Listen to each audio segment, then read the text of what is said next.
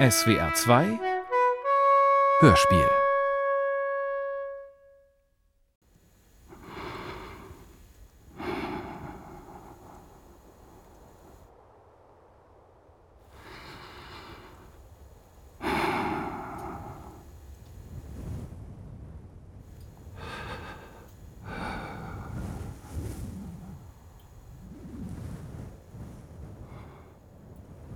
Anfang ist der Atem, nicht mein Atem. Und plötzlich ist der Atem zu plötzlich mein Atem. Und ich vor Atem in mir bin so außer mir, dass ich mich um den Atem schreie, der nichts ist. Nichts als eine Woge aus Leid. Nichts als eine Gewitterwolke aus Zorn.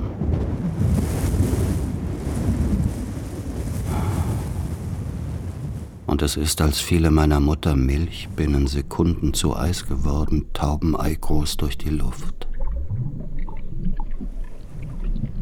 Und trachte mir nach dem Leben.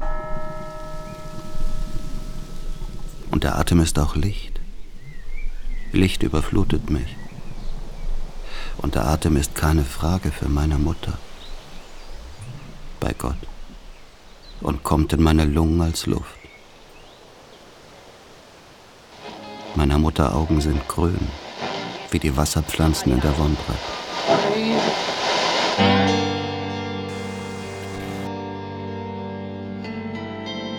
Mixing Memory and Desire 1 Hörspiel von Werner Fritsch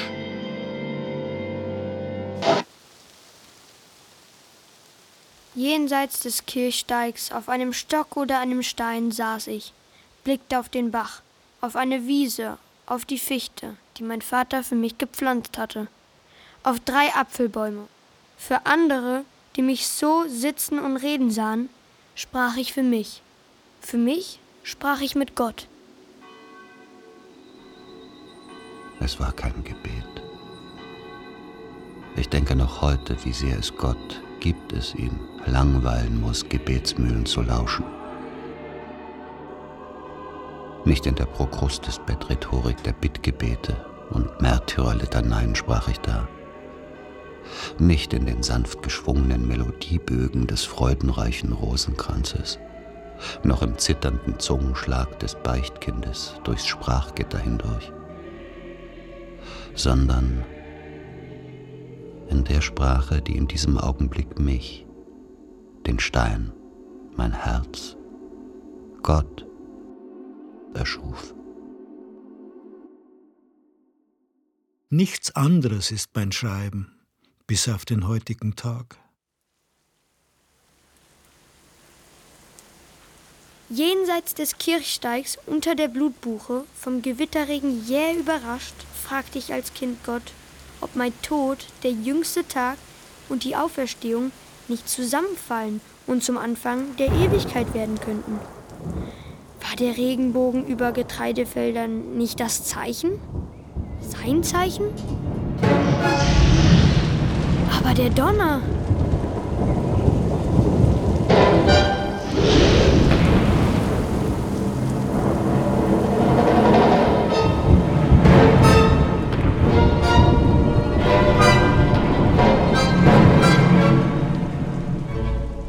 Hammer des Donners, das kurz zuvor zuckende Bündel Kreuzottern aus Gold, das verbrennt in der Luft, über die Wälder hin. Ein gelber Tiger vor Augen, geht mein Husten über ins Gewitter. Geschützdonner von fern her.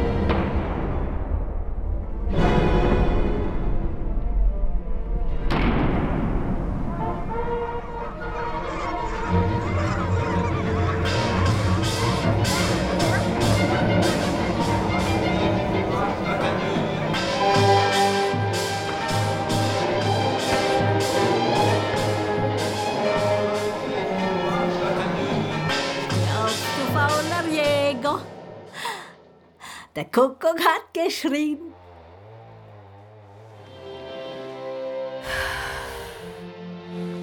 Lass mich noch ein wenig ausbacken, Uroma. Wenn's Bäume abhauen, die Holzhauer, heute bei der Holzmühl, musst fein gehörig Obacht geben, Bub. Musst ewig weit weggehen.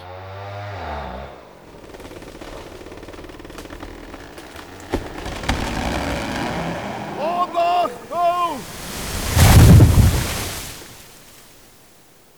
Da hast du aber einen Schutzengel gehabt. Im Anfang sprach mein Vater auch aus dem Traktor, beim Holzrücken im Wald. Glasiert von Eis und Raureif erschien mir der Wald, wenn Sonne durch die Wipfel brach als Kathedrale, voller Hall, erfüllt vom Geheul der Motorsäge, aus dem ich auch die Stimme des Vaters vernahm. An Segen kommen wir zehren. An Segen kommen wir zehren. An Segen kommen wir zehren. Ein Segen kommt von Urm. Ein Segen kommt von Urm. Ein Segen kommt von Urm. Aber ist da wer drum? Aber das kann man nicht sagen. Mehr sehen. Aber das kann man nicht sagen. Mehr sehen. Das kann man nicht sagen. Mehr sehen. Das kann man nicht sagen. Mehr sehen. Das kann man nicht sagen. Mehr sehen. Das kann man nicht sagen. Mehr sehen. Das kann man nicht sagen, nur Segen? Ich wusste als Kind, dass dem Papa sein Papa erschossen worden war. Für den Fall, dass so ein Unglück auch über meinen Vater hereinbricht, wollte ich von Jugend auf alles auf dem Hof kennen und jede Arbeit können. Schon mit vier Jahren konnte ich, allerdings nur zwischen Kartoffelbeeten, die den Vorderreifen kaum Raum ließen, nach links oder rechts allzu weit auszuscheren, Traktor fahren. So blieb ich geraume Zeit im Irrglauben, Traktorfahren auch auf anderen Wegen, nicht so kerzengeraden wie den Kartoffelbeeten, sondern wild meandernden, bedeute, wild das Lenkrad hin und her zu drehen, gleichsam unabhängig von den Windungen des Weges. Ich komme vom Ende der Welt, die man die westliche nannte. Wenn wo Wälder schwarz sind, dann sind sie dort schwarz. Ich komme aus bayerisch-Sibirien, wo die Winter länger sind, die Sommer kürzer und die Gewitter lauter als sonst in Deutschland. Truppenübungsplatz Grafenwöhr, Bühne der Kriege. Generalprobe, damit es nicht zur Uraufführung kommt. Das Theaterstück dieses Lebens wurde uraufgeführt im Schatten des eisernen Vorhangs, bereit jeden Augenblick herabzufallen, die Bühne zu zermalmen, mich kaum im Leben vom Kostüm aus Haut und Knochen zu befreien, die Welt und was sie zusammenhält in meinem Waldbauernbubenkopf in die Luft zu jagen. Die sanft rauschenden Wälder, den leis murmelnden Bach, die blühenden Wiesen im Blut, die ich durchschritt mit bloßen Füßen, im Wissen um Kreuzottern, Zickzack der Blitze auf den biegsamen Rücken, Schwänze, die im Tod noch zucken, bis die Sonne gesunken ist. Ohne Angst vor Blindschleichen, Kupfer auf dem Rücken, Silber am Bauch, die ihre Schwänze abwarfen, wenn man sie zu fangen versuchte. Schlangenblut ist von wässrigem Rot, wie das Blut der Fische. Von dunklerem Rot kommt mir vor, war das Blut der Rehe, Hasen, Fasane. Vom Blut der Rinder und Schweine zu schweigen. Vom Blut der Enten, Hühner, Tauben auf dem Hof floss das Blut auch aus mir. Aus dem Traum jählings in die Wirklichkeit. Als die Axt entglitt und dem Kind in den Fuß fuhr, unschlüssig im Anfang, ob das Blut aus mir, aus der Axt oder aus dem Baumstamm floss. Ich wusste nicht, ob das Blut die Toten lockt. Die Toten wussten nicht, ob die Lebenden sie hören konnten. Ich wusste nichts vom schwarzen Loch des Schwindels. Ich sah rot und schrie. Der Schmerz, das bin ich. Mein Blut schoss aus der Wunde, ausgebrannt mit Jodtinktur durch die Mutter. Der Schmerz. Ich schrie noch lauter, so brannte der Das schwarzrote bin Spalt der Wunde im Handteller. Einer Bruchnaht gleich brannte die sinkende Sonne so aus dem Granitgrau des Gewölks über dem Steinbruch beim sechs Uhr Läuten. Der Engel des Herrn brachte Maria die Botschaft. Als ich im Abfall der Ahnen Feuersalamander fing, in durchgerostete Töpfe tat, ich die zappelnden Tiere, die stumm um Hilfe schrien mit aufgerissenen Mäulern, aus zerschlissenen Matratzen ragten Metallblumen, kaputte Kopfjoche für Ochsen, rostkrustige Kälbertränker, überzogen von Grünspan, Geschirr für Mensch und Tier, leere Schneckenhäuser zuhauf zwischen Disteln und Brennnesseln, Scherben zu Bruch gegangenen Glücks.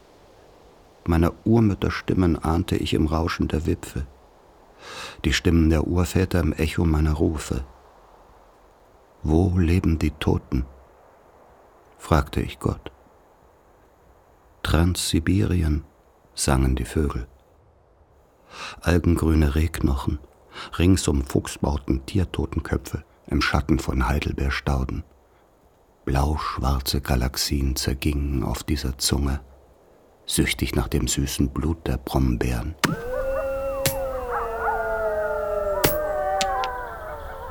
Funkenstieben und Steingesplitter. Der Kindheit Meißel schlug das Eingangsloch größer ins Granitgrau der Höhle. Der Bruder, gespannt die Bogensehne, suchte im Halbdunkel das Wolfsaug. Vergeblich.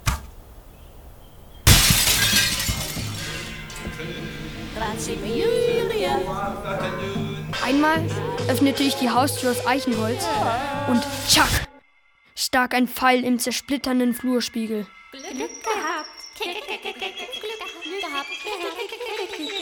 Das hätte ins Auge.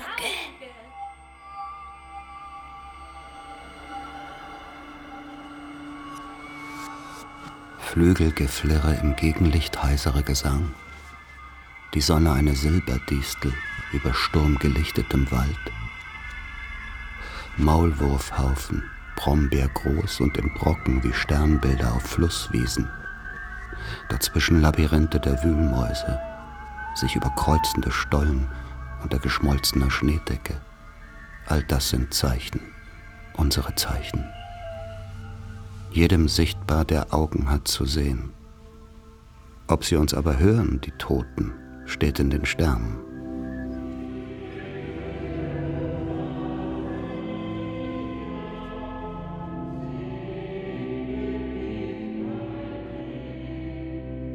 Es war meine Urgroßmutter Genoveva, die im Film meines Bewusstseins Bild und Ton zum ersten Mal synchronisierte, indem sie auf einen Vogel zeigte und sagte, Vogel, indem sie auf einen Baum zeigte und sagte, Bäumel, An zwei dieser Bäumel, gewaltige Tannen, waren Totenbretter genagelt, mit den Namen, Geburts- und Sterbedaten meiner Ahnen.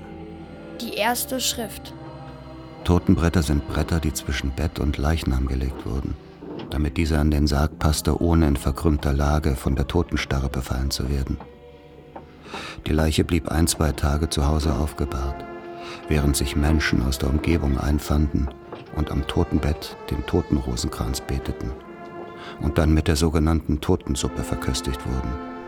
Dann, als die Toten ins Leichenhaus neben der Totentanzkapelle und daraufhin in die geweihte Erde des Wondrepper Friedhofs kamen, wurden in dieses Totenbrett mit schwarzen Buchstaben Namen und Geburts- und Sterbedaten gebrannt und das Totenbrett am Kirchsteig an zwei mächtige Tannen genagelt. Im Sturm ächzten und stöhnten die Bretter lauter als die Sterbenden. Angesichts des Totenbretts einer Ur-Ur-Urgroßmutter erzählte meine Urgroßmutter, deine Ur-Ur-Urgroßmutter Wernerl ist scheintot gewesen. Und die ist nachts im Leichenhaus zu Wondrip. Wieder zum Leben erwacht. Und noch in der Nacht im Mondlicht diesen Kirchsteig da zur Hechtmühl heimkommen. Und sie klopft am Hoftor. Und ein Ur-Ur-Urgroßvater macht auf. Da hat ihn der Schlag getroffen. Aber die Ur-Ur-Urgroßmutter hat noch zehn Jahre auf der Hechtmühl das Regiment geführt. Als im Februar 1963 meine Urgroßmutter starb, weinte ich unentwegt, schlug mit dem Kopf gegen das Kanapee in der Küche, sah Sterne und einen ungeheuren Abgrund. Es gibt etwas fürchterliches im Leben. Immer wieder schaute ich aus dem Fenster auf den Kirchsteig, ob die Uroma ihrerseits scheintot nicht doch wieder käme.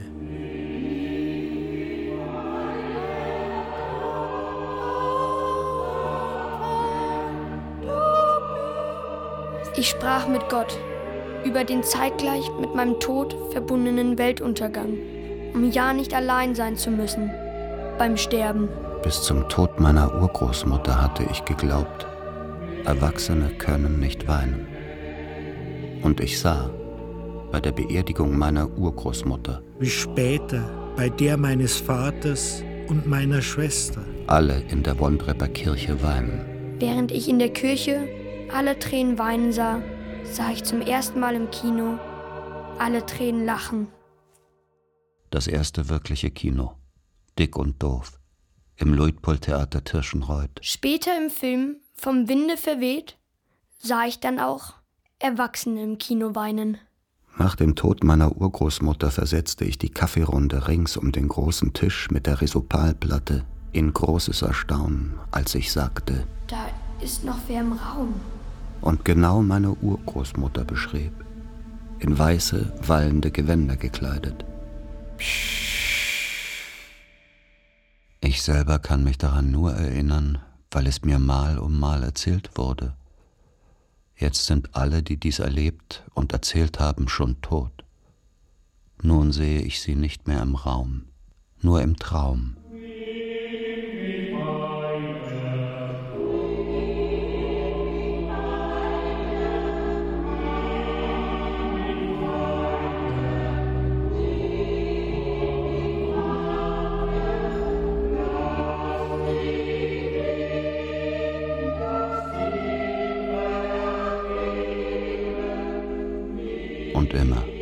Ganze Kindheit hindurch, die Gewissheit, dass Gott mich sah. Später auch die Geliebte. Und die Augenlosen, die Toten? Und wer war ich in den Augen der Engel? Während die Sonne eher das Auge Gottes war für das Kind, war der Mond eher das Auge der imaginären Geliebten, teils das einer Cousine, oder das eines Mädchens aus Wondrep oder Rosa oder aus Pilmersreuth am Wald. Oder es war das Auge irgendeiner Unbekannten. Seinerzeit glaubte ich noch, Frauen hätten einen langen, bohnenförmigen Leib und nur so kurze Füße, wie sie unten aus dem Rock hervorragten. Als die Großtante Johanna vor dem Zubettgehen ihren Rock auszog, sagte ich voll ungläubigen Staunens. Du hast ja normal lange Beine, Tante.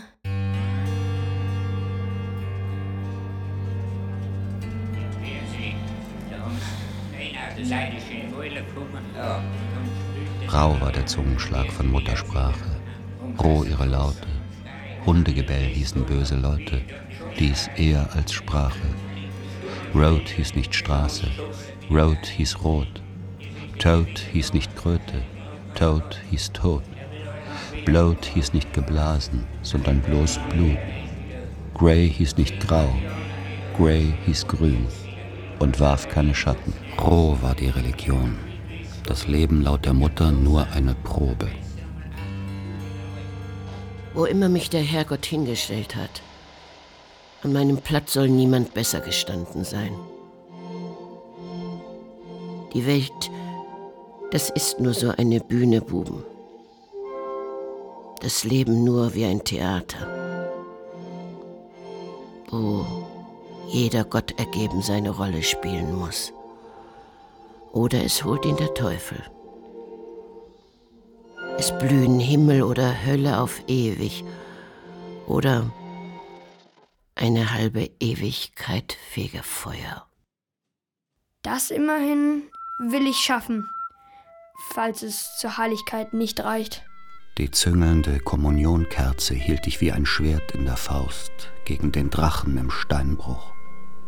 Sein eines Aug war der Mond, durch Eisblumen gesehen. Beim Einschlafen sah ich in den Mustern der weißgekalkten Zimmerdecke mal den Kopf eines Tapirs, mal den Kopf meines Großvaters. Da hat dein Großvater einmal eine Forelle gefangen, wo eine kleinere Forelle im Rachen gehabt hat, wo eine noch kleinere Forelle im Rachen gehabt hat. Das Gefühl, unter die Wurzelstöcke der Erlen am Wondrebufer zu langen, mit bloßen Händen, Angst vor Bisamratten und Wasserschlangen, die Feuersalamander im Steinbruch mit ihren orangeroten Bäuchen riefen den Sonnenuntergang hervor am Horizont. Jenseits der Wondreb, wo die Gewitter einschlugen, wie im Krieg die Granaten. Als der Dachstuhl der Mühle Feuer fing und die verkohlten Balken zusammenkrachten. Alle im Kartoffelkeller in Todesangst, im totalen Krieg lebendig begraben zu werden. Rohe Erdäpfel als Henkersmahl. Mit der Muttermilch eingesogen. Der Krieg war allgegenwärtig noch in der Kindheit. Ich sehe mich in den Altarraum stürzen, mitten im Gottesdienst, auf sich aufbäumendem Pferd. Der Friede des Herrn sei mit euch. Und mit deinem Geiste. In Ewigkeit. Amen. Der Krieg! Der Krieg! Lieber Gott, bitte lass meinen Werner heil zurückkommen aus diesem Krieg. Ich bitte jeden Tag drei gegrüßt seist du, Maria.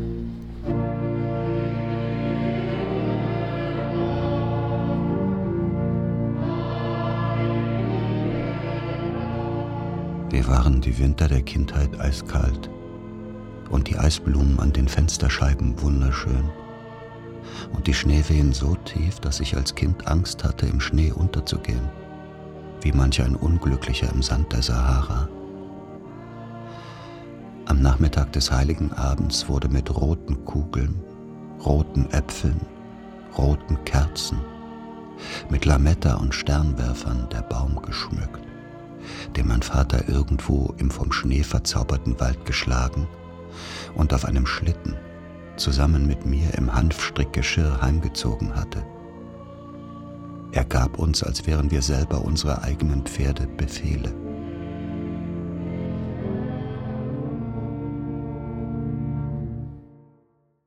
Hot! Heißt in Pferdesprache rechts. Vista! Vista links. Brrr! Und Brrha ist eh klar. Ich wollte zu der Zeit noch heiliger werden und wünschte mir, Was wünscht sich mein Werner zu Weihnachten? Nichts. heiliger werden, der Natur nah, wie der heilige Domenico, selbst Schlangen taten ihm nichts. Ein Heiliger wie der heilige Franziskus, der Sprache der Vögel mächtig. Ein Heiliger, der seinen Reichtum dahingibt, um Frau Armut zu freien, wie der Herrscher Macht und Kirchenpomp sich empört. Auf dem Totenbett noch die Schönheit der Schöpfung preist, die Erde als unser aller Mutter, Sonne, Sterne, Wind, ja den Tod als Schwestern und Brüder. Aus all den blutigen Märtyrerlegenden, schmerzensreichen Rosenkränzen, Beichtspiegeln, Sterbelitaneien, o Haupt voll Blut und Wundenliedern, leuchtet der Sonnengesang des heiligen Franziskus doch ungeheuer heraus.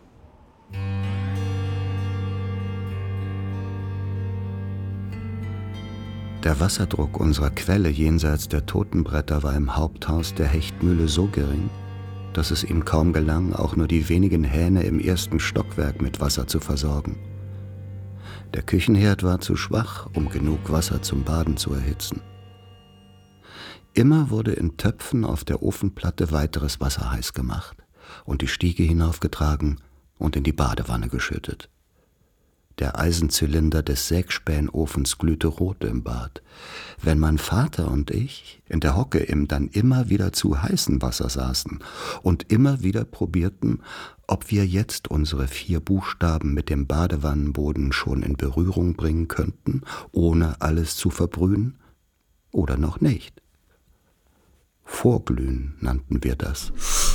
Uh. Oh.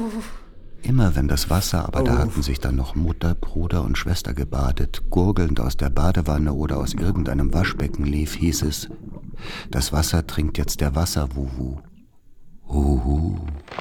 Ja nicht zu nah an die Weiher und Bachufer. Ja nicht zu nah ans immer wieder einbrechende Ufer der Wondrep. Um ja nicht vom Wasserwuwu ins Wasser gezogen zu werden. Zu Weihnachten war der Wasserwuwu oft untergetaucht in seinen Weiherkathedralen aus Eiskristall. Aber diese waren noch teuflischer und noch verbotener, solange nicht jemand Großes, mitunter auf Schlittschuhen dabei war. Auch wurde uns Kindern weisgemacht, dass die Tiere zur Geisterstunde in der heiligen Nacht sprechen könnten. Vor dem Baden jedoch hatte, wer am heiligen Abend etwas zur Bescherung bekommen wollte, am Tag des heiligen Abends die Specht zu füttern. Und wenn man wie ich nichts wollte zu Weihnachten? Ich hab Hunger. Hunger. Zur Not ja, Kinder. Kinder. Ich hatte, wie auch bei seinen Auftritten als Nikolaus, im roten Mantel, mit Rauschebart und bemalter Pappgesichtsmaske, den Verdacht, dass es mein Vater sein könnte, unter dem Strohmantel, einen schwarzen Frauenstrumpf mit Augenlöchern vor dem Gesicht, ein rostiges Sensenblatt im Laufen kreischend geschärft mit silbergrauem Wetzstein in der Faust. Ich rannte, unsicher, ob es nicht doch wirklich die Specht aus dem Kesselhaus des Sägewerkes wäre, den eisglatten Weg zur Teerstraße Richtung Wondrep empor, schlug hin, blutete aus der Nase, schrie. Ich bin brav! Ich bin brav! sah ich in der Badewanne von Angesicht zu Angesicht mit der etwaigen Specht, nicht um die Augen und am Hals meines Vaters Spuren von Ruß? Stell dir vor, ich hab heute die Specht gesehen. Na sowas. Papa? Was ist du, die Specht? Die Specht? Wo denkst du hin? Echt? Echt. Und stimmt das auch, dass die Tiere zu Weihnachten reden können? Na, geh doch einmal nach der Christmette in den Stall. Geh ich ja Mitternacht. Können die Viecher reden? Nach der Christmette zur Geisterstunde führte mich mein Vater zur Stalltür. Hörst die Tiere reden? Wenn du es nicht glaubst, dann geh hinein. Nein! Nur wer allein ist, hört die Tiere reden.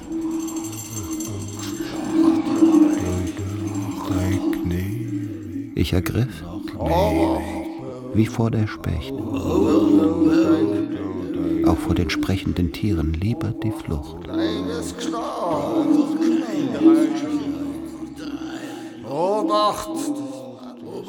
Sehr viel später gestand mir Wenzel, dass er und der Knecht Wurm mit meinem Vater als Chorführer im sogenannten Strohviertel des Stalls versteckt, im Punschrausch laut in zwei Meter lange Stücke einer Regenrinne geredet hätten.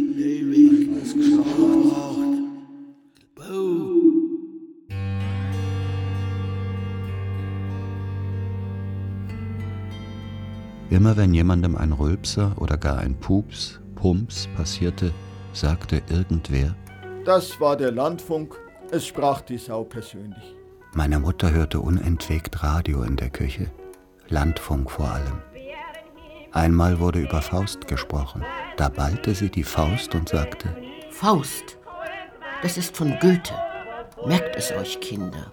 Und einmal kam auch Musik von Mozart. Es ist wissenschaftlich erwiesen, dass Kühe, die Musik von Mozart hören, mehr Milch geben.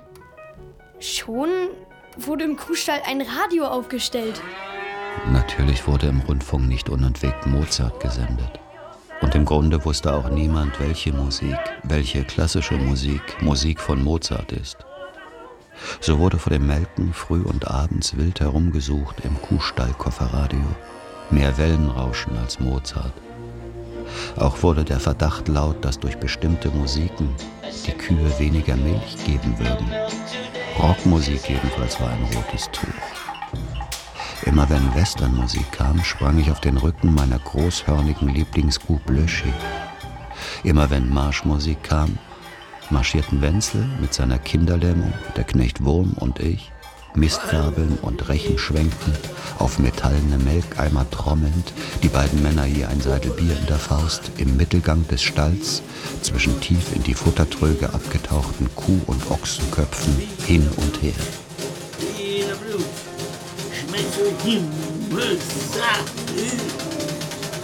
Wieder Blut, wieder Blut, Himmel, sag gut. Ach, im Anfang ist wie oft im Radiozeug auch nur Rauschen gesendet worden. Das nachts nichts gehört wie das Bachgeräusch, wie es im Wind übergehen tut in Waldgerausch, weil der Bach doch hintergelaufen ist bis an den Wald und wieder vor bis ans Sägewerk. Aber das darf man nicht sagen. Nur sägen. Psst, Buberl, psst. Irgendwann ist einem späterhin auch der Mond im Mühlbach durch die Erlen allesamt immer schneller auch nachgelaufen, hat die Turbinen angeleiert und ist direkt in die Lichtbirne gezwitschert und hinein in die Radioausstrahlung. Der Mühlbach kann ewig und drei Tage gerauscht haben im Hirnradio von mir und ist dann im Hochwasserfall auch allmählich noch lauter geworden. Rauschig, regelrecht, rechnungsfähig. Wie ich es selber gehört habe. Wie es der Wurm Gottfried gehört hat, mit meinen und seinen eigenen Ohren. Im Vollmond hat man sich allweil an den Kopf gelangt weil da ist das Rauschen am narrsten aufgetreten. Bei Räuschen. Jüngst hätten sie es fast gesendet, dass sie es eigentlich nicht senden dürfen, dass eine Ruhe ist mit Rauschen, weil der Surren von ganz oben angesagt ist. Jetzt sind nur mehr Ohrwürmer drin, so Zeug. Hornissenzeug, was absurd im Rausch.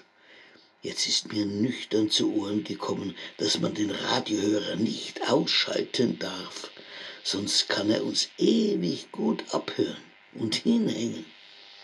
Der böse Feind, der funkt ewig oft dazwischen, dreht einem das Wort im Maul herum bereits, weiß bereits nimmer, ob ich alles noch richtig sag oder bereits das Gegenteil denk.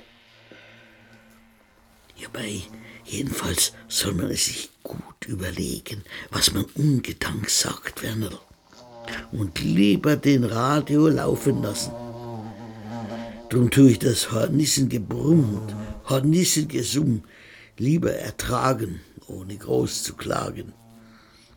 Aber wer sagt, dass es nicht Hornistengesurr ist gar? Radio halber, weil ja auf einmal so Posaunenzeug gesendet wird, wieder. Ein Hörerwunsch vom Wurm, wer sonst? Jeder andere kennt es doch bereits, das saublöde Posaunenzeug. Von Jericho her, von jeher. Psst, Buberl, psst.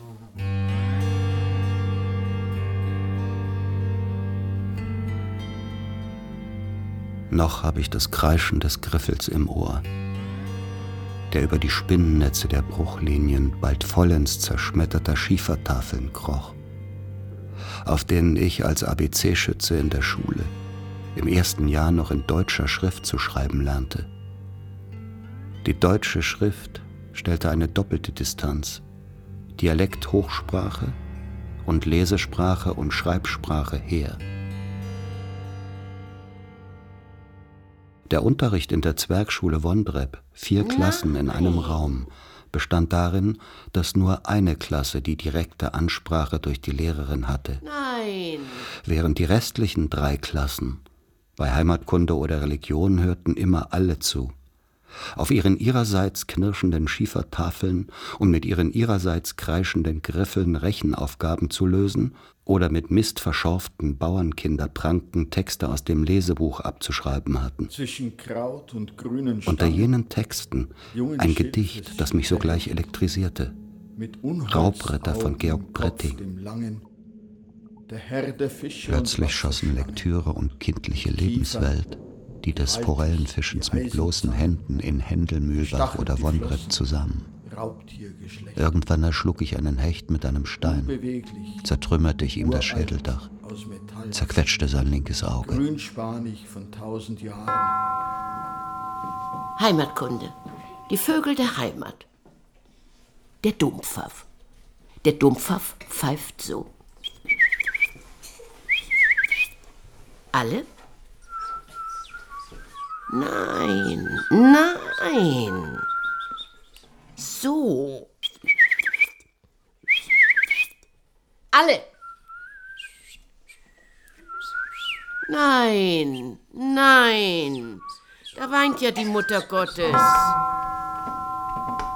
Deutsch.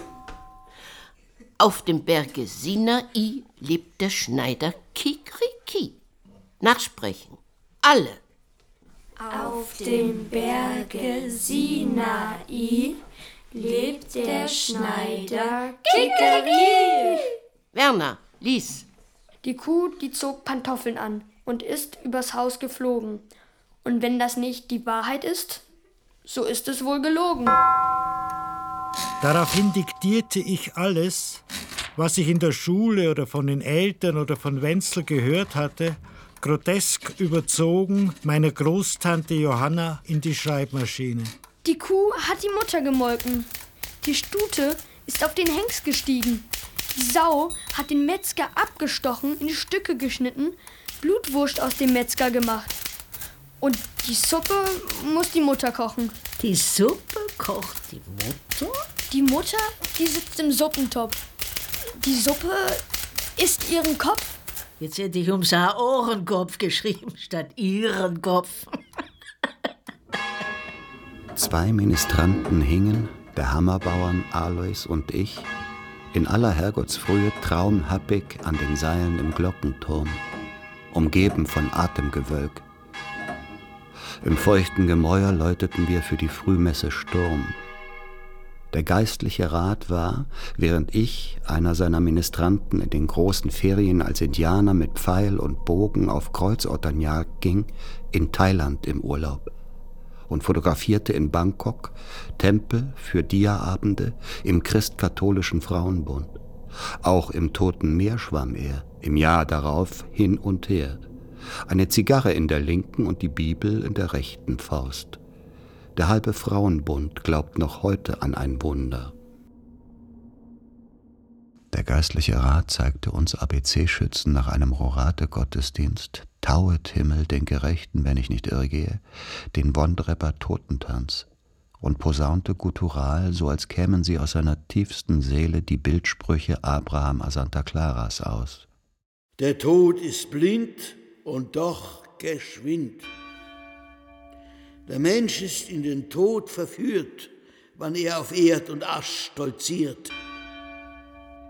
All Ehr und Macht, all Geld und Gut, mein Pfeil und Sengst vorwögen tut. Ich komm zur Nachtzeit wie ein Dieb, es sei dir Leid gleich oder lieb.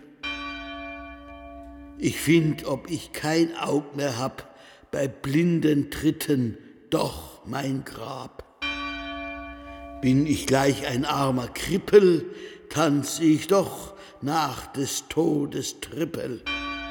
Der Tod im Wondrepper Totentanz verschmolz mit des geistlichen Rats sonorer Stimme, der in der Zwergschule Wondrep vier Klassen in einem Raum ans Fenster hauchte und sagte, Das ist die Seele.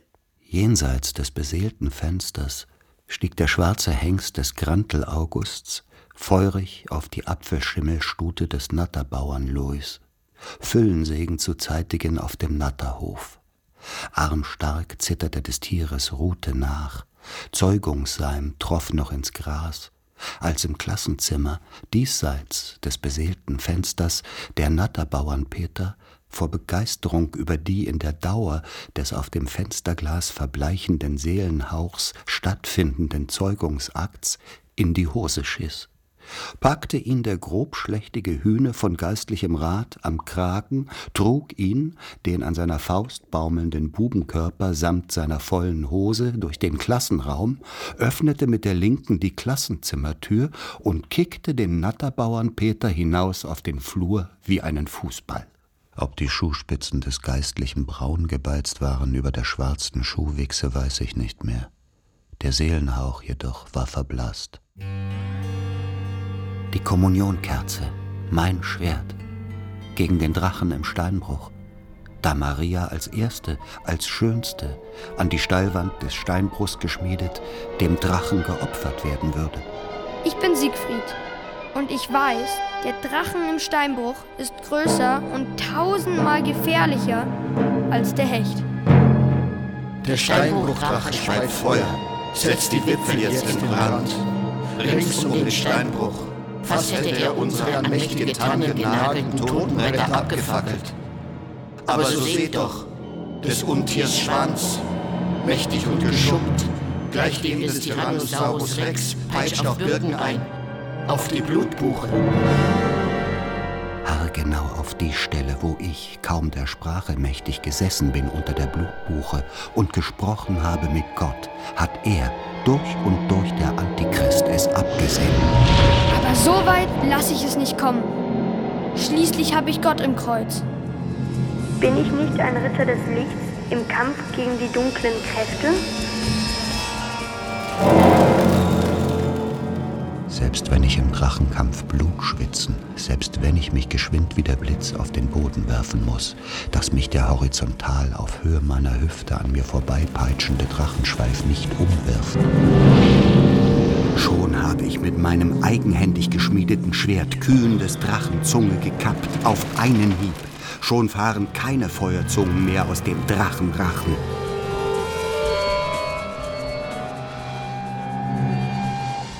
Heißes Blut schießt dem Untier aus dem Maul, den Zähnerstarrenden.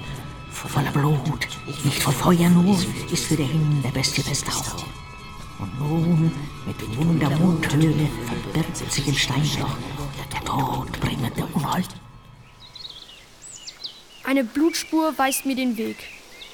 Todesmutig schreite ich zu auf seine Höhle.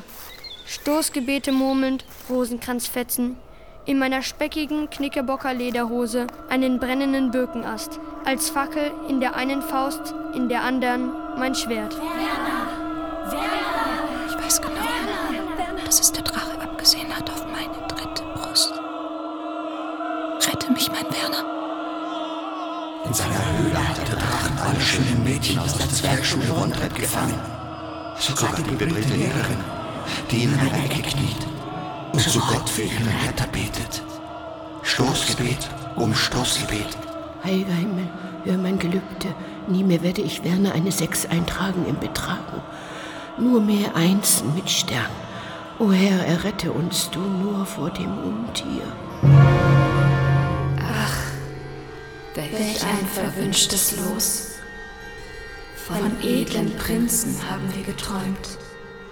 Nie davon, eines Tages als, als Drachenfutter zu enden. Sie sind, als sie seiner ansichtig werden, gerade im Begriff, in Jubel auszubrechen.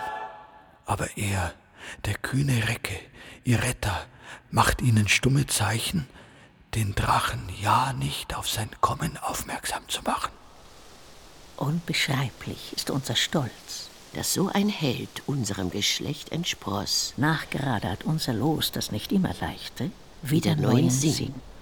Seht nur, er sieht sich gesehen von allen schönen Mädchen seiner Klasse. Die hinter Eisengittern gefangen, auf Gedeih und Verderb, in des Drachen Gewalt sind.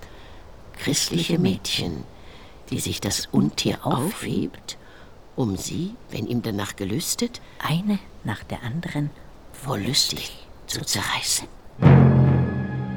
Oh, wie wird der Himmel dunkel über unseren, ach so unschuldigen Köpfen. Aber so weit kommt es nicht. Da bin ich und Gott vor.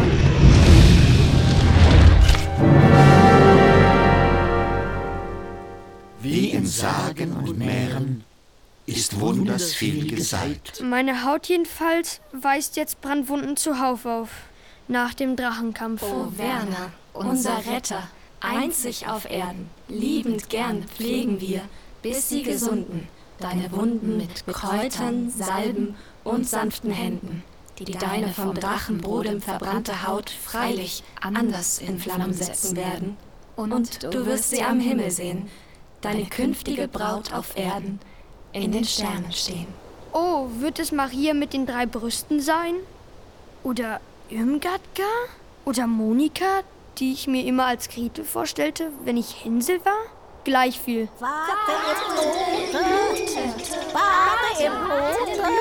Vor lauter gefeiert werden, vergesse ich Idiot, im Blut des Steinbruchdrachens zu baden. Den Rat der Vögel schlug vor lauter Triumph, ich Idiot in den Wind. Hätte mich das Drachenblut doch für immer unverwundbar gemacht.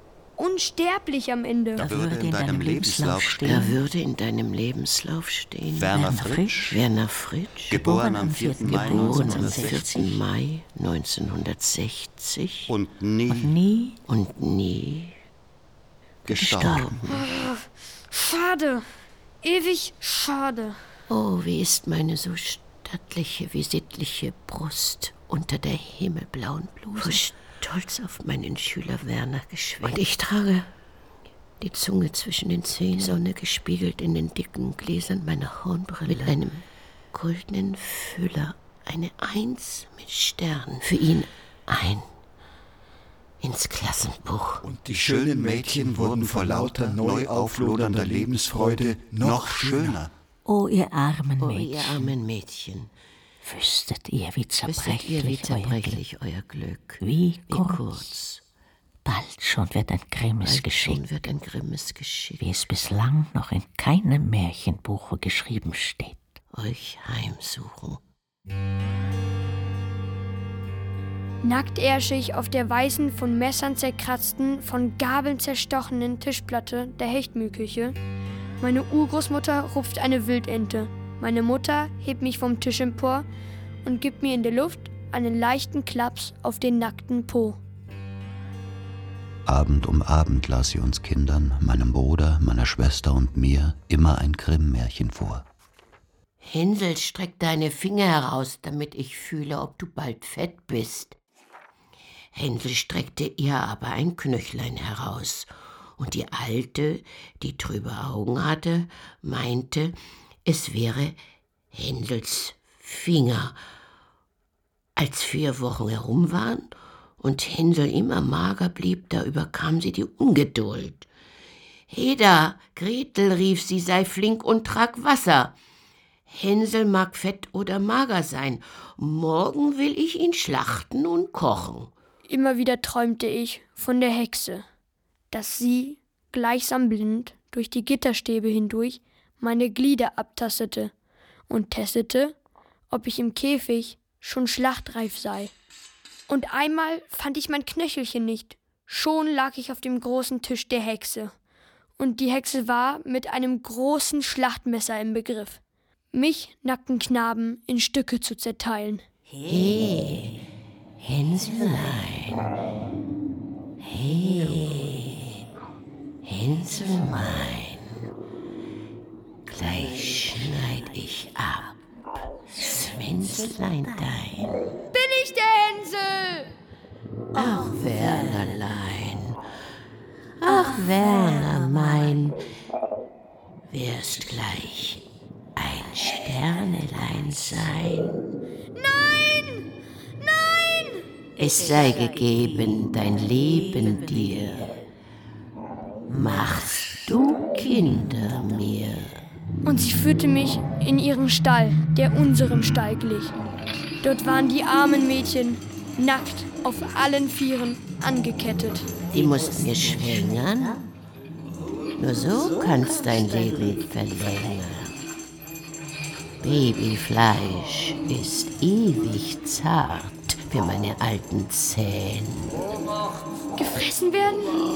Oder Kinder als Hexen fressen zeugen? Tu es doch. Ich weiß nicht wie. Ich weiß nicht wo. So wie bei allen Tieren sind wir doch schon auf allen Vieren. Ich will noch heiliger werden. Wie der Sauerbär, wie der Stier, wie der Hengst. Es ist einfacher, als du denkst. Es ist eine Todsünde. Ich will nicht in die Hölle kommen. Tu so, Werner, als tätest du's. Sie frisst uns noch. Lieber in Betten mit dir. Leider hängen an Ketten wir hier. Unsere unschuldigen Kinder. Die Kinder, die retten wir. Versprochen? Was wetten wir? Das ist unkeusch. Ist Sex doch. Die Hex, die, die Hex, die, die stoßen wir ins Ofenloch. Habe ich unkeusche Gedanken und Fantasien mit Wohlgefallen in mir unterhalten? Freiwillig unkeusche Empfindungen. Als ich den Beichtspiegel im Gebetbuch auswendig lernen muss, stoße ich beim sechsten Gebot immer wieder auf das Wort unkeusch. Was ist unkeusch? frage ich meine Mutter. Ich weiß nicht, was soll es bedeuten. Und für mich steht mit sechs oder sieben unumstößlich für alle Zeiten fest. Unkeusch wird für mich nie ein Thema sein. Das sechste Gebot wird für mich keine Rolle spielen. Bis wieder sechs oder sieben Jahre später Mephisto auf der Bildfläche meines Bewusstseins erscheint. Der Geist des Fleisches. Das Ding an sich. Weiß alles. Du bist mir untreu. Heiliger darfst du werden. Für deine Träume kannst du nichts. Aber am helllichten Tag Mephisto herbeizurufen, auf eigene Faust. Maria? Ich weiß alles. Die Mutter Gottes hat es mir im Traum geoffenbart. Hä? Im Wohnzimmer auf dem Kanapee. Unterm Nussbaumholz Christus, am Nussbaumholzkreuz. Im Licht des Hirschgeweihleuchters und der leuchtenden Mutter Gottes Figur. Ja, ja, von der weiß ich es. Oh Gott. Ja, dort. Wo der Verwalter aller Heiligen auf aller Schälen, wie deine Großeltern, ein Stock höher erschossen worden ist. Hast du wirklich drei Brüste? Lenk nicht ab. Beim Schauen der Samstagabendserie Daktari ist dein Schlangerl ein Stangerl geworden. Als Eingeborene die Paula da vom Daktari an eine Urwaldpalme gefesselt haben.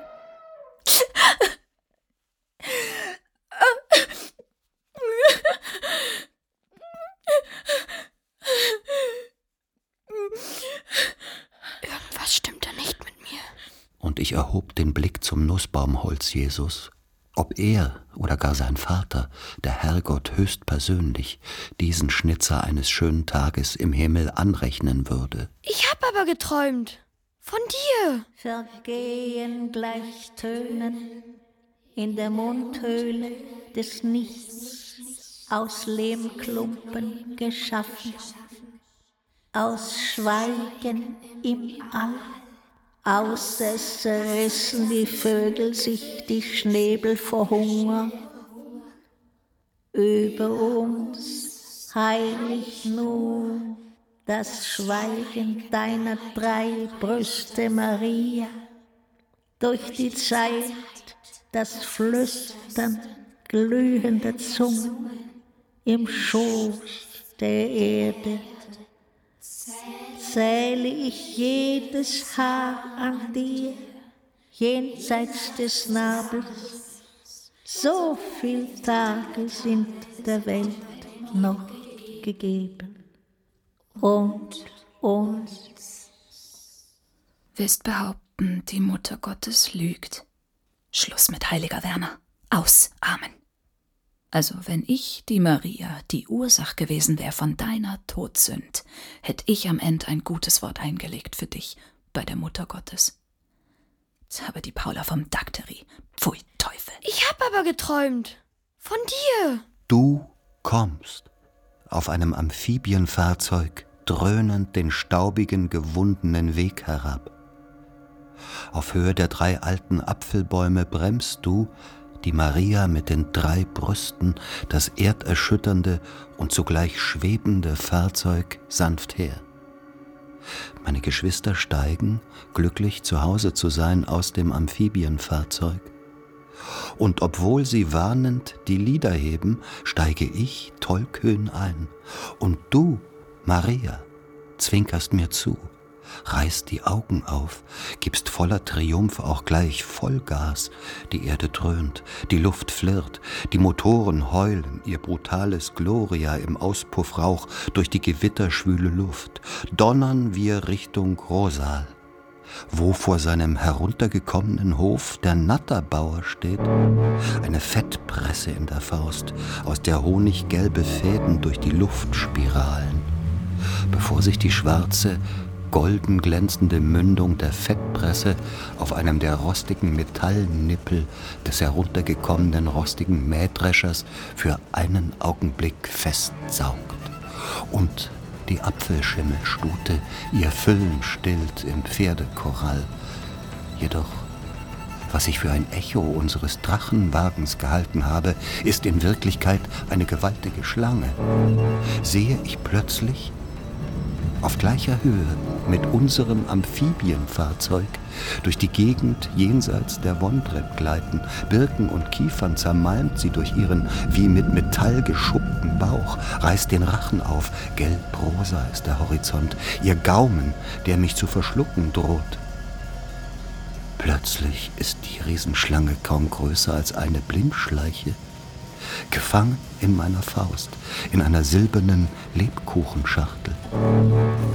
Und aus ihrem Maul spritzt Wasser wie aus einem Schläuchlein. Das Wasser aus ihrem Maul ist rostig und voller Altölschlieren, damit die Schlange leben kann, denke ich noch. Schon hänge ich über einem Abgrund. Plötzlich versuchst du mich wieder hinaufzuziehen, Maria. Meine Oberschenkel werden derweil von Bienen zerstochen. Aber, oh Wunder, die Wunden sind so süß. Honig quillt daraus hervor. Und du, Maria, stürzt dich auf die süßen Stiche. Ich habe Angst, du saugst mein Leben aus, mir aus, das süße Leben. Da bin ich aufgewacht.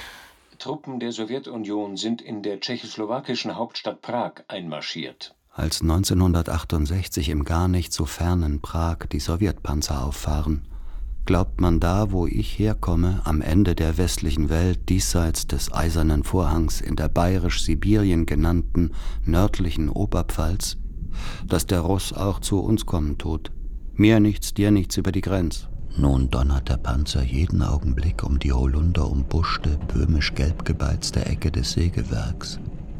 Ich hechte ans Schlafzimmerfenster und luge, geschützt vom Vorhang, hinaus.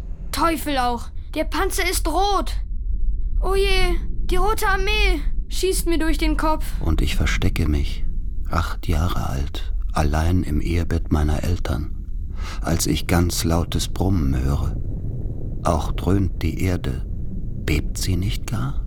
Es war nur ein roter Mähdrescher. Der erste selbstfahrende weit und breit, aber das bleibt unter uns. Psch. Hunsbach Heiligkreuz.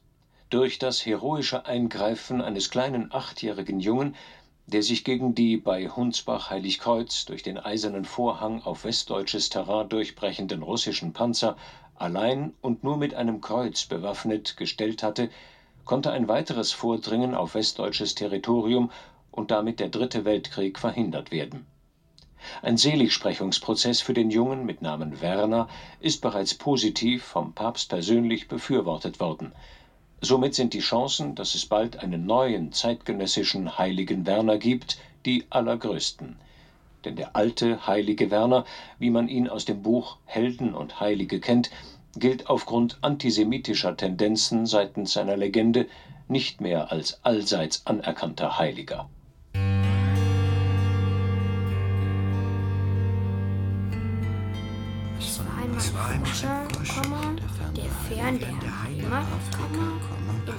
Im katholischen Internat der Mallersdorfer Schwestern zu Heiligenbrunn durch die zahlreichen während des Essens vorgelesenen Legenden, alle heilige Zeit motiviert, heiliger zu werden, wurde mir die Muttersprache, das heißt deren Verschriftung, buchstäblich eingebläut durch die Diktatur der Diktate. Jeder Rechtschreibfehler war 20 Mal zu schreiben. So weit, so gut. Im Anschluss daran musste jedes Diktat auswendig gelernt werden. Und es konnte jederzeit, gewiss aber vor Betreten des Klassenzimmers, gleichsam als Codewort dasselbe überhaupt betreten zu dürfen, auswendig, naturgemäß fehlerfrei und mit durch Händeklatschen akzentuierten Interpunktionen aufgesagt werden. Es konnte aber auch irgendwo während der Freizeit, lief man zufällig einer Schulschwester über den Weg, abgefragt werden. Schließlich hieß es, vollkommen überraschend, Niederschrift. Die Niederschrift 1 erfolgte auf einen sogenannten Schmierzettel. Auf den hatte man das Diktat auswendig, fehlerfrei im Hinblick auf Inhalt wie auf Rechtschreibung, natürlich auch ohne Verschreiber oder Tintenklecks niederzulegen.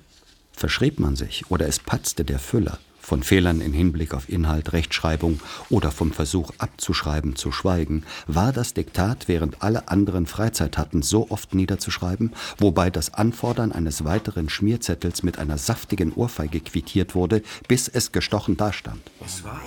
Daraufhin wurde das Diktat wiederum vor der Klassenzimmertür abgefragt. Es war mitunter dreiviertel neun, bis das Klassenzimmer sich vollends gefüllt hatte. Denn wer sich versprach, verhaspelte, verhüstelte oder wer allzu sehr leierte, musste sich am Schwanz der Schlange sozusagen vor der Klassenzimmertür aufs Neue einreihen. bis es irgendwann wieder aus heiterem Himmel hieß, Niederschrift. Ins schöne Heft. Das schöne Heft war so schön, dass es immer in der Obhut der Schulschwester Consolata blieb. Nur zur Niederschrift wurde es im Schutzumschlag notgedrungen ausgeteilt. Auch durften wir das Papier, um nur ja keine Schweißflecken unserer vor Aufregung schwitzenden Handballen, geschweige Tintenkleckse dort zu hinterlassen, nicht direkt berühren. Vielmehr musste eine durchsichtige Plastikfolie zwischen Papier, Faust und Füller sein. so dann hieß es, Niederschrift. Erster Satz. Alle schrieben, im Idealfall fehlerlos in Hinblick auf Inhalt und Rechtschreibung, in Hinblick auf Verschreiber und Tintenkleckse, den ersten Satz aus dem Kopf nieder. Niederschrift. Zweiter Satz. Und so weiter und so weit fort. Hatte man sich aber verschrieben, so musste man aufstehen, zum Katheder der gestrengen Konsolata gehen, mit dem Finger auf den Fehler zeigen und bekam eine derart kräftige Ohrfeige verabreicht, dass das Messingkreuz über der Brust der Schwester hin und her sprang. Und man wurde, schlimmer noch, da man nicht wusste, was alles daraus erwachsen konnte, eingetragen ins schwarze Buch.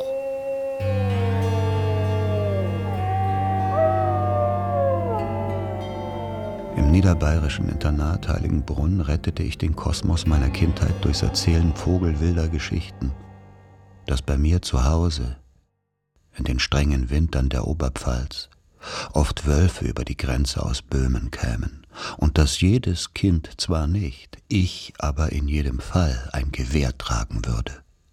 so wie ich immer Old Shatterhand, Fritz Kestel, Winnetou, Jürgen Berger Tarzan sein wollte, so wollte Klaus Bösel um jeden Preis im Wilden Westen Vorsoldat sein. Eingefleischter Feind all der verfluchten Rothäute und Feind auch ihres Blutsbruders, des Waldläufers Old Shatterhand.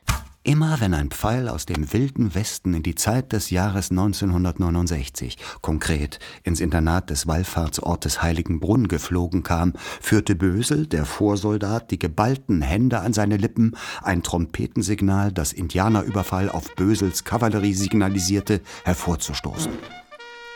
Alle heilige Zeit vergaß er auch seine Aborttür abzusperren. Wer immer sie ungedanks öffnete, sah seinen nackten Allerwertesten, unabgeputzt versteht sich.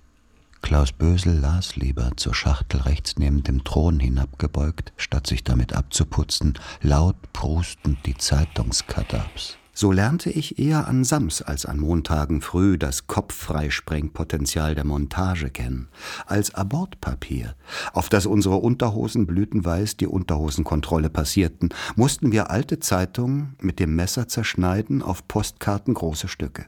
Auf dem Abort zu unserer zu kurzen Kurzweil setzten wir diese bereits zusammenhanglosen Zeitungsstücke immer wieder anders zusammen und lasen uns unsere Montagefrüchte gegenseitig über die Trennwände hinweg vor. Todsichere Lacher zeitigten Mal um Mal zerschnittene Anzeigen einsamer Herzen, kurz geschlossen mit Anzeigen des Tiermark. Suche Zwecksheirat, Zuchtsau, mit einem Wurf von acht Ferkeln.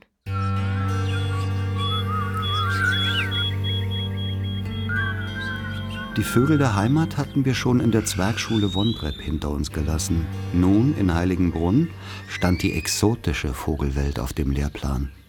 Jeder von uns war aufgerufen, falls etwas in einem Buch oder in einer Zeitung zum Unterrichtsthema passte, dies Buch oder diese Zeitung mit in den Unterricht zu bringen. So hatte Klaus Bösel aus einem Blatt der Regenbogenpresse eine bunte Seite über exotische Vögel herausgerissen und mit nach Heiligenbrunn gebracht.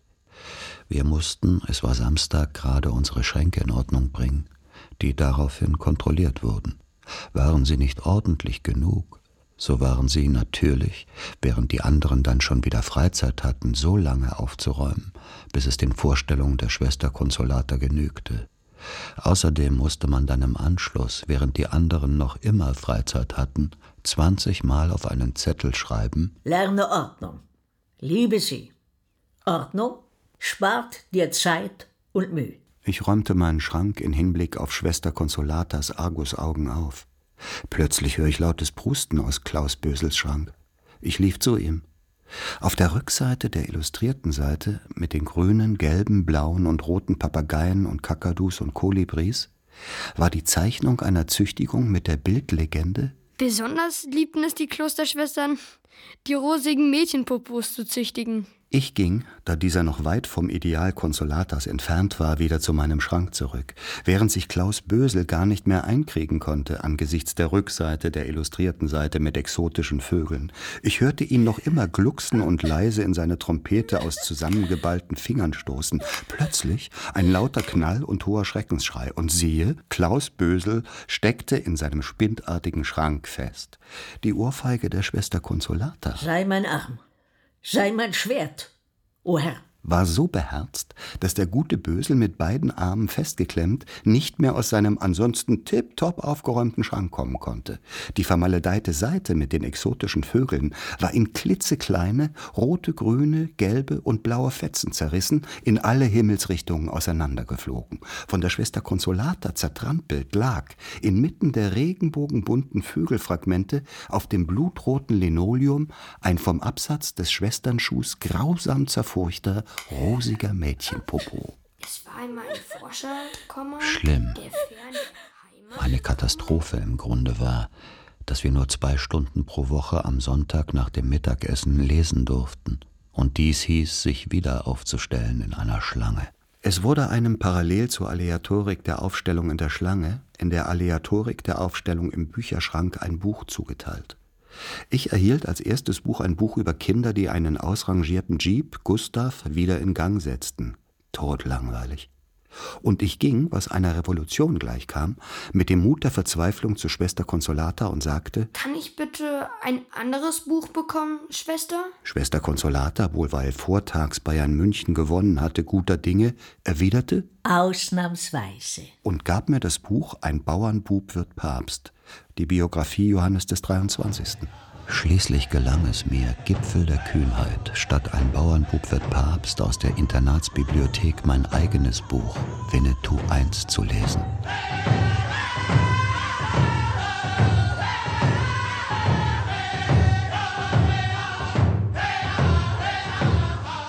Und dies ward, o oh Wunder, als es vor Weihnachten offenbar wurde, geduldet.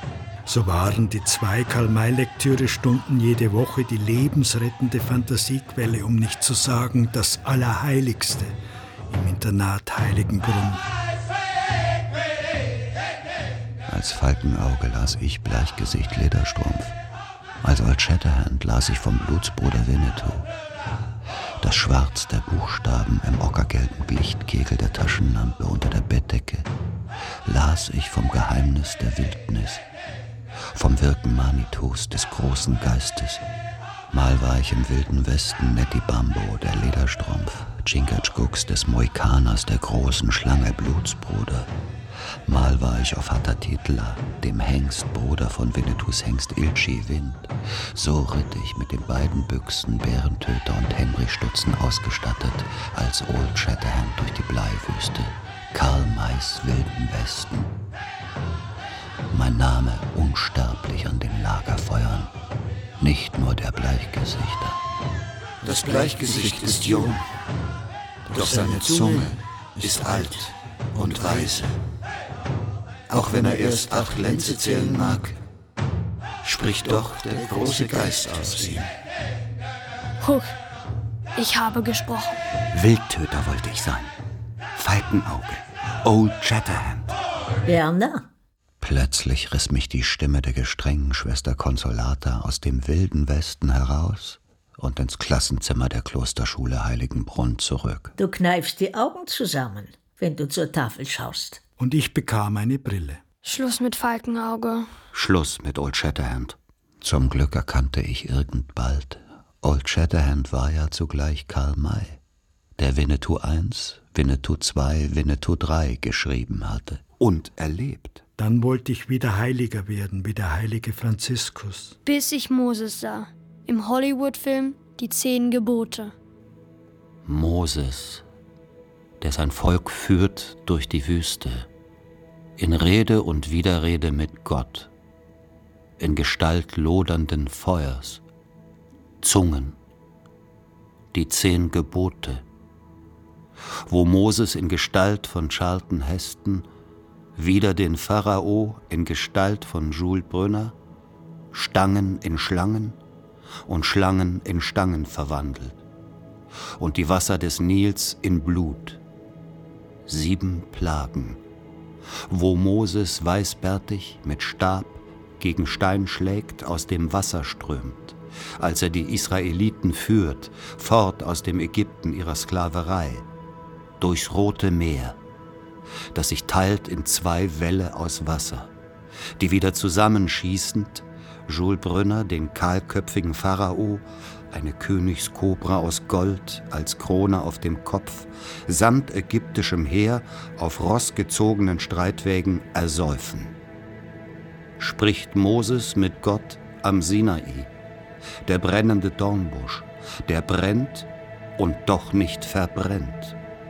Des du sollst und du sollst nicht. Als Blitzmeißel wurden die zehn Gebote in Stein geschrieben. Moses auf dem Sinai. Zwei Steintafeln in jeder Faust. Drunten im Tal tobt die Walpurgisnacht ums goldene Kalb. Und tobt noch immer. Ging ich im Geist, Wunden der Aufseher peitschen beim Bau der Pyramiden im Kreuz. Durch die Wüste, wo Manna und Feuervipern fielen vom Himmel. Eherne Schlangen auf ehernen Kruzifixen, als Gegenzauber tödliche Gifte zu bannen. Und siehe, ein Bild machen und das Bild anschauen heilt. Und als der geistliche Rat der ab und zu mit dem Flohbert, seinem Kleinkalibergewehr Tauben, im Begriff die Zeit aufzuhalten, von den goldenen Zeigern der Kirchturmuhr schoss, auf der Kanzel in Entzückung verfiel angesichts des hohen Liedes, brach es aus ihm im goldenen Messstaat und traf wie ein Blitz alle im Kirchenschiff der Wallfahrtskirche Heiligenbrunn. Deine Brüste sind Türme.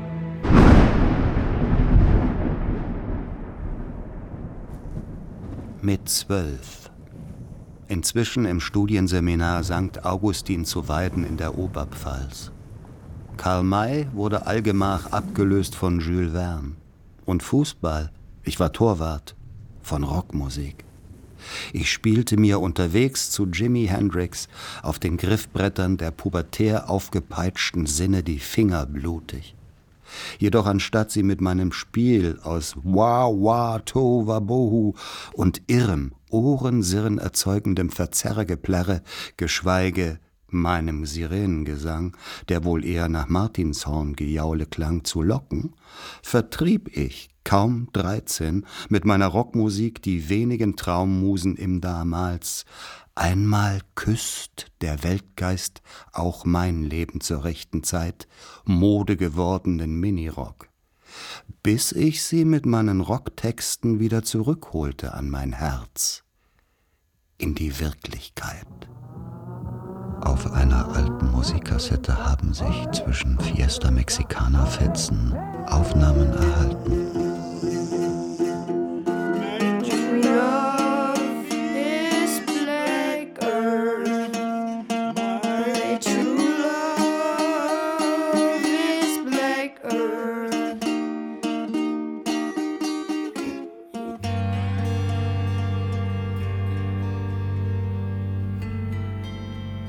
Mixing Memory and Desire. 1 Hörspiel von Werner Fritsch. Die Rollen und ihre Sprecher Werner Silvester Groth Der junge Werner Nuri Singer Vater Die Specht Werner Waas Geistlicher Rat Wenzel Gerd Lohmeier Urgroßmutter Großtante Schwester Consolata Die Specht Hexe Ilse Ritter. Lehrerin, Mutter, Hexe, Angela Winkler. Maria mit den drei Brüsten, Christine Winter. Chor der Toten, männlich, Chor der Indianer, Silvester Groth, Werner Waas, Gerd Lohmeier. Chor der Vögel, Chor der Mädchen, Judith Fritsch, Johanna Fritsch, Christine Winter. Radiomoderator, An- und Absage, Rudolf Guckelsberger. Besetzung Nana Rademacher. Ton und Technik Christian Eickhoff. Musik Werner C. Filmarchiv Werner Fritsch. Regie Werner Fritsch. Produktion Südwestrundfunk 2022. Dramaturgie und Redaktion Manfred Hess